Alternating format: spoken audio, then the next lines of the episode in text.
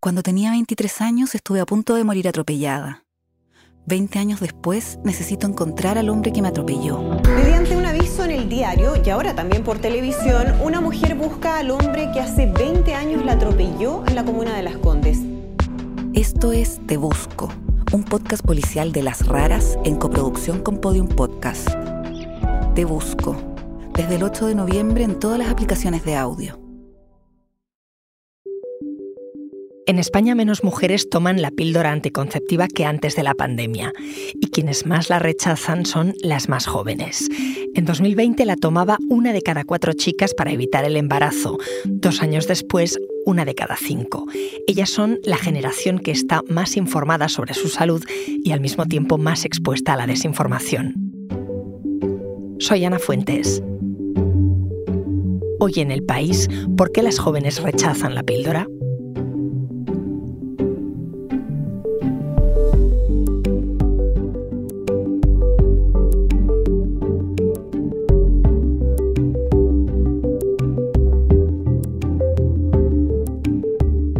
Compañera Jessica Mouzo cubre asuntos relacionados con salud y está en Barcelona. Hola Jessica. Hola Ana, ¿qué tal?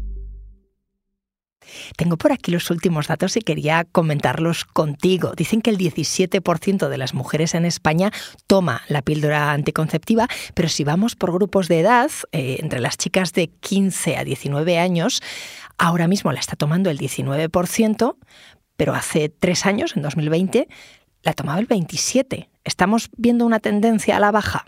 A ver, hay que dejar claro que en las consultas lo que nos trasladan los ginecólogos es que se sigue viendo de todo y que el preservativo y los métodos eh, hormonales siguen siendo las alternativas más empleadas.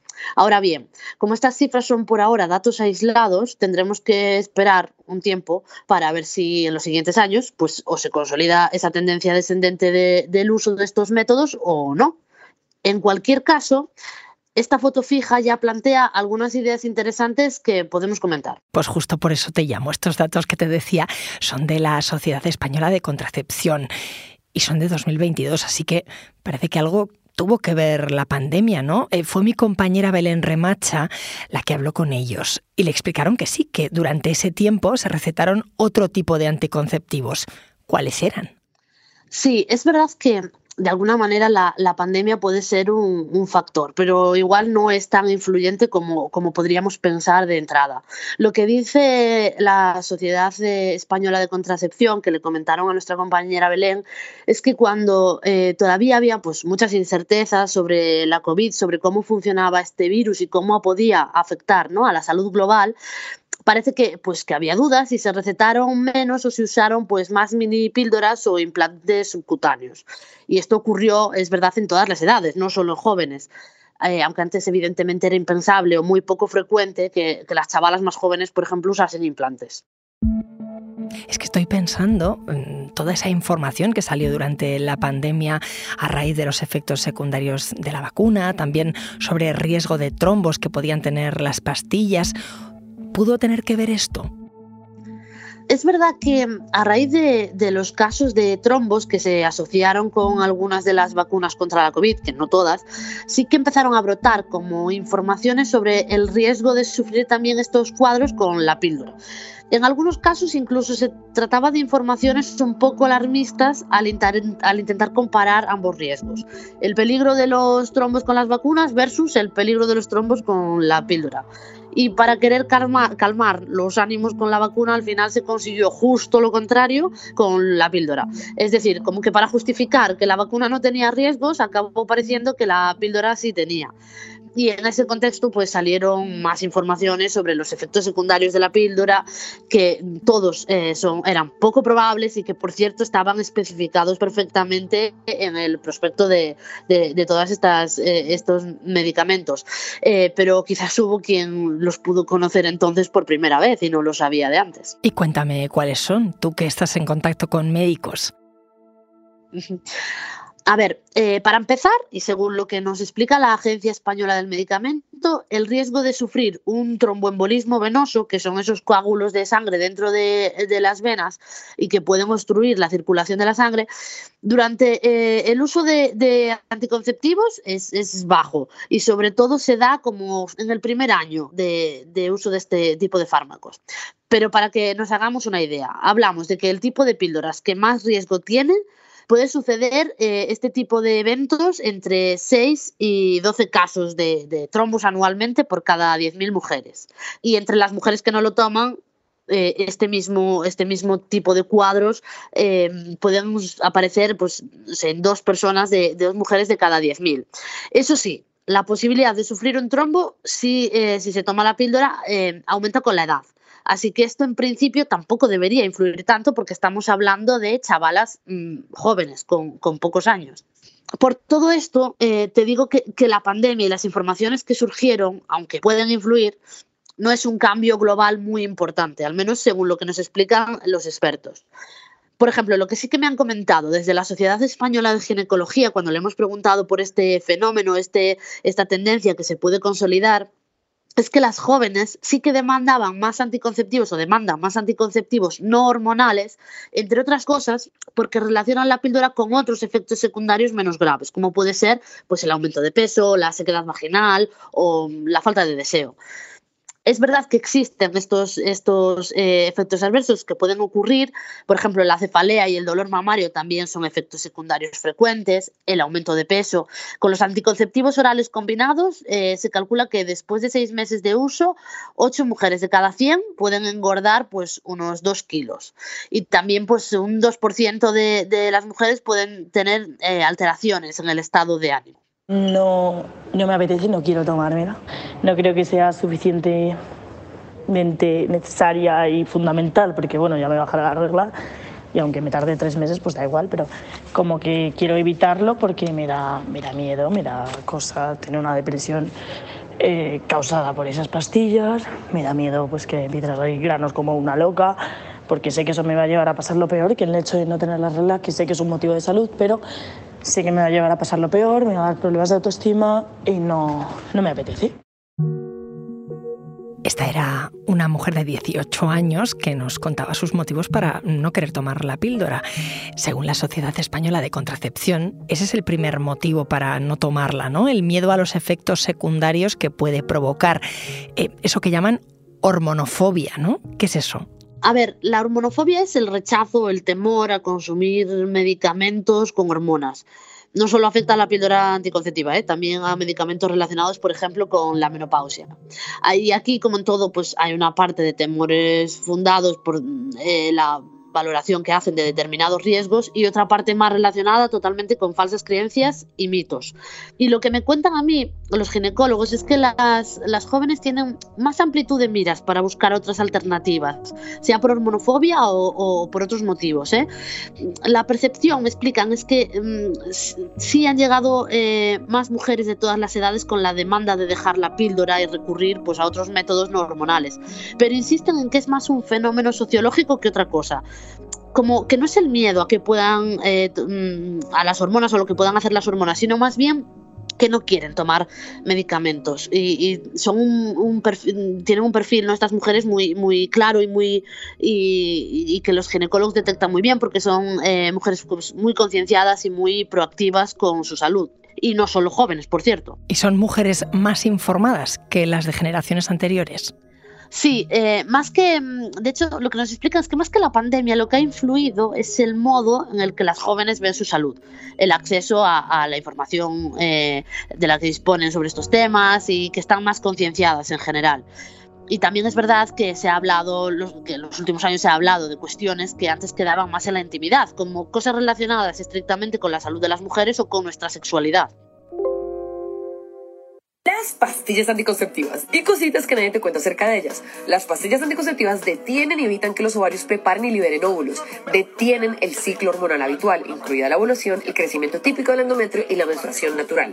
Es decir, que cuando tomas pastillas, tu menstruación es en efecto falsa. Este es uno de los cientos de vídeos que salen en la plataforma TikTok si buscamos pastillas anticonceptivas. Jessica, ¿es por ahí, por plataformas como TikTok, por donde se informan? Pues hay de todo, Ana. Pero las encuestas, y precisamente la última de la Sociedad Española de Contracepción, eh, nos dicen que efectivamente la mayoría de los jóvenes chicos y chicas afirman que su principal fuente de información sobre sexualidad, sobre educación, eh, sobre todos estos temas, eh, es Internet. Es decir, redes sociales como TikTok o buscando en Google a donde les lleve, donde sea que les lleve. Luego también pues se informan a través de los amigos y esas dos sobre todo son las principales fuentes de, información, donde buscan información, amigos y, redes o internet.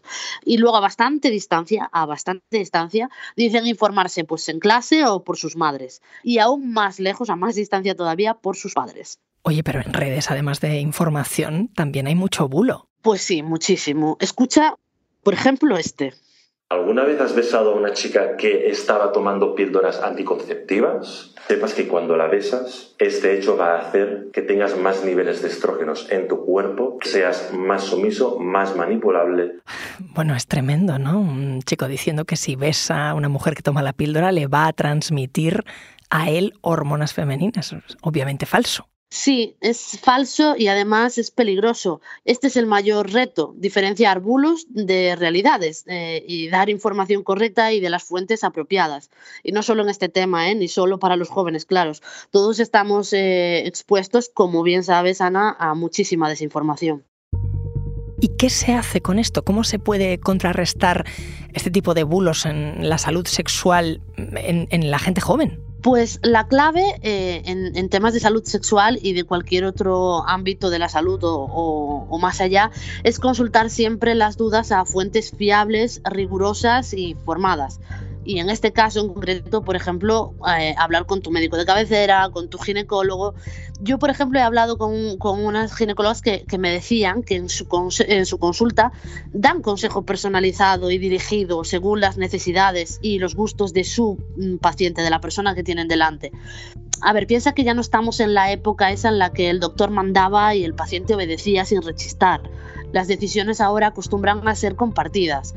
Y me explicaban, por ejemplo, ¿no? que una, si llega a la consulta una chica jovencita que llega por primera vez, pues probablemente le recomienden un doble método el preservativo y otro.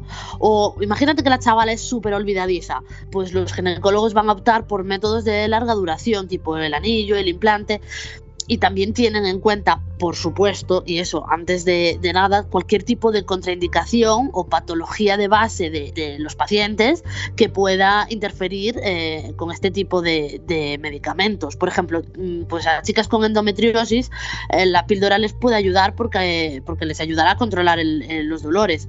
Pero en chavalas con migraña, con aura, por encima de los 21 años, me, ponían este ejemplo, pues no se pueden prescribir anticonceptivos con estrógeno. todo está muy controlado eh, y, bien medido en las, en las guías clínicas.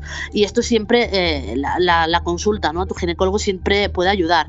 Y luego, por supuesto, educación sexual en las aulas, que sigue siendo bastante irregular.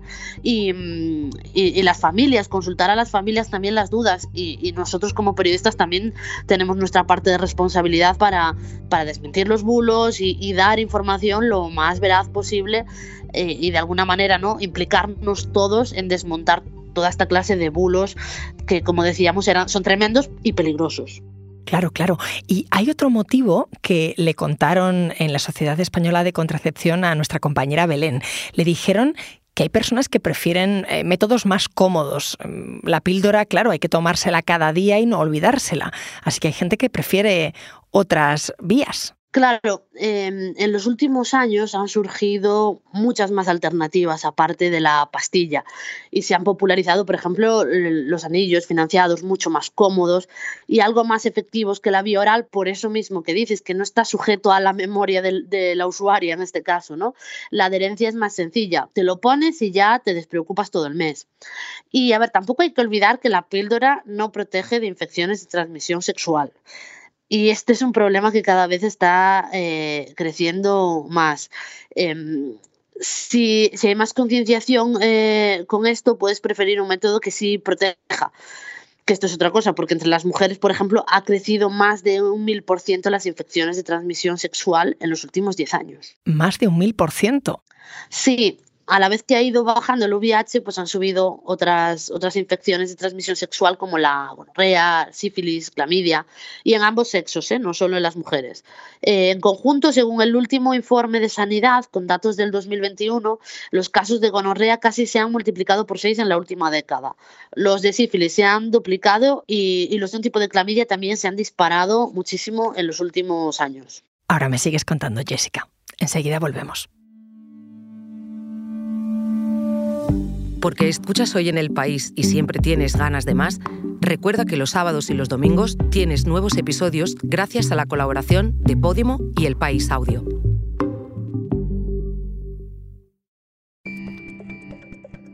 Yo recuerdo que hace unos años entre adolescentes era muy típico recomendar, por ejemplo, tomar la píldora para los granos, para el acné. ¿Esto sigue pasando? Sí, hay anticonceptivos orales que sí que tienen la indicación, están autorizados por la Agencia del Medicamento para el tratamiento del acné moderado, por ejemplo, tras el fracaso de otros tratamientos tópicos. Porque la píldora, aparte de evitar embarazos indeseados, pues ayudan a controlar, por ejemplo, dolores de regla muy intensos o grandes sangrados. Y como te comentaba antes, en pacientes con endometriosis eh, es una forma de, de ralentizar la enfermedad, me decían. Y también hay que recordar que este tipo de fármacos tienen un efecto efecto protector. Ont déjà accepté le contrôle des naissances. Or, qu'est-ce qui se passe en France? Une loi de 1920 traite comme des criminels Estamos escuchando al que fue candidato a la presidencia de la República Francesa en 1965, era el socialista François Mitterrand, defendía la píldora.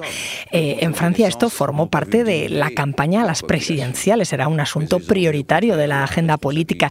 En España también se vio eh, como una liberación, ¿no? Ha cambiado la imagen que tenemos de la píldora aquí y en otros países en estas décadas. Claro, es que, a ver, la píldora ha tenido muchas cosas buenas. O sea, cambió el mundo en la década de los 60 porque dio independencia a las mujeres y control sobre su sexualidad. Por, primera vez se desligaba la, sexualidad de la maternidad. Y seguramente este es uno de los tratamientos más importantes para las mujeres eh, que se desarrolló en el siglo XX. Y tampoco hay que olvidar que hubo una gran lucha por tenerla, porque había sectores que la consideraban abortiva y estaban completamente en contra, o no se le daba a las mujeres eh, solteras. Y eh, es verdad que a toro pasado vemos solo lo malo y, avanzamos y, siguiendo, y seguimos buscando alternativas, pero tampoco se le puede restar importancia ni demonizar a, a este tratamiento, ¿no? Porque la píldora también se ha ido perfeccionando, se ha ido facilitando su acceso, ahora son mucho más baratas, hay muchas formulaciones que están financiadas por el Sistema Nacional de Salud y además han aparecido pues preparados con dosis hormonales cada vez más bajas, pero que mantienen su efectividad anticonceptiva y que esto ha ayudado a limitar pues eventuales efectos secundarios, ¿no? Son menos nocivas, producen menos efectos secundarios y también, como comentábamos, se han ampliado las vías de administración, así que aparte de la vía oral, pues puedes, eh, se puede administrar por vía vaginal, intramuscular, subcutánea, hay muchísimas más opciones y cada vez son eh, pues, eh, más cuidadosas o se van perfeccionando para ser lo menos nocivas posibles y con menos efectos secundarios. Oye, ¿y cómo va la píldora para hombres? Bueno, Eso es otro cantar y lo, he hablado con Juan Manuel Corral, que es urologo del Hospital Clínic de Barcelona, y me ha dicho que sí que hay estudios en marcha con distintas aproximaciones, pero nada está cerca em, o próximo al mercado al menos todavía. Por ejemplo, ¿no? durante, mucho, durante mucho tiempo se ha investigado, y se sigue haciendo, en busca de una píldora hormonal como la femenina, pero para hombres. En su caso, pues a través de la testosterona, que es la hormona masculina. Pero este abordaje se complica porque si tú administras testosterona por encima de los niveles fisiológicos normales, eh, vale, no generas espermatozoides y se reduce el tamaño de los testículos. Esto todo tiene una contrapartida, porque puedes provocar muchísimos efectos indeseados y peligrosos, como que aumenta el riesgo de enfermedades cardiovasculares o, o cáncer, ¿no? Y en paralelo, también se está investigando con métodos anticonceptivos no hormonales, que ataque, digamos, como otras vías, por ejemplo. Me explicaba que una es pues una proteína que está implicada en la formación de espermatozoides. Si se logra inhibir esa proteína, y esto por ahora lo han conseguido ratones, pues te hace temporalmente estéril pero el problema es que se han encontrado que este fármaco, bueno, tarda en hacer efecto, luego requiere también un tiempo para recuperar la fertilidad y también tiene efectos secundarios como la aparición de acné u otros efectos adversos si se ingiere, por ejemplo, con, alcohol. También se intenta inhibir otra proteína que participa en la motilidad de los espermatozoides y en, en ratones, por ejemplo, pues se ha logrado que los espermatozoides no se muevan y ese efecto dura un par de horas. Pero todo esto por ahora está solo en estudio, lejos de, o bastante lejos de popularizarse. Fíjate si está lejos, que aquí en Hoy en el País hicimos un episodio reuniendo a varios hombres para preguntarles si tomarían una píldora anticonceptiva masculina y había opiniones para todo. Uno de los motivos que daban estos hombres es que no querían sufrir los efectos secundarios como dolor de cabeza eh, y otros que las mujeres daban por descontado cuando tomaban la píldora. ¿A ti qué es lo que te preocuparía de tomar esa pastilla a diario? Los efectos, principalmente, claro. ¿Y, a qué efectos les tendrían miedo? O sea, si a vos de pronto, ¿qué piensas que te podría hacer? Problemas en la piel, o sea, yo con cualquier cambio de problema, o sea, con cualquier efecto secundario que sea mínimo, yo me, o sea, me molesta un montón. Claro, es que ese es el otro eh, gran reto entre los jóvenes y las jóvenes y los que no son tan jóvenes también, que es la corresponsabilidad a la hora de la planificación familiar y del cuidado de la salud sexual. Actualmente son las mujeres las que tienen la mayor parte de la responsabilidad anticonceptiva, porque si te fijas, para nosotras hay métodos barrera como el preservativo femenino, métodos hormonales como las píldoras de las que hemos estado hablando, métodos quirúrgicos como la ligadura de trompas, y para ellos en cambio solo hay dos opciones, o el condón de toda la vida o la vasectomía. Gracias, Jessica. Nada, muchísimas gracias a ti, Ana.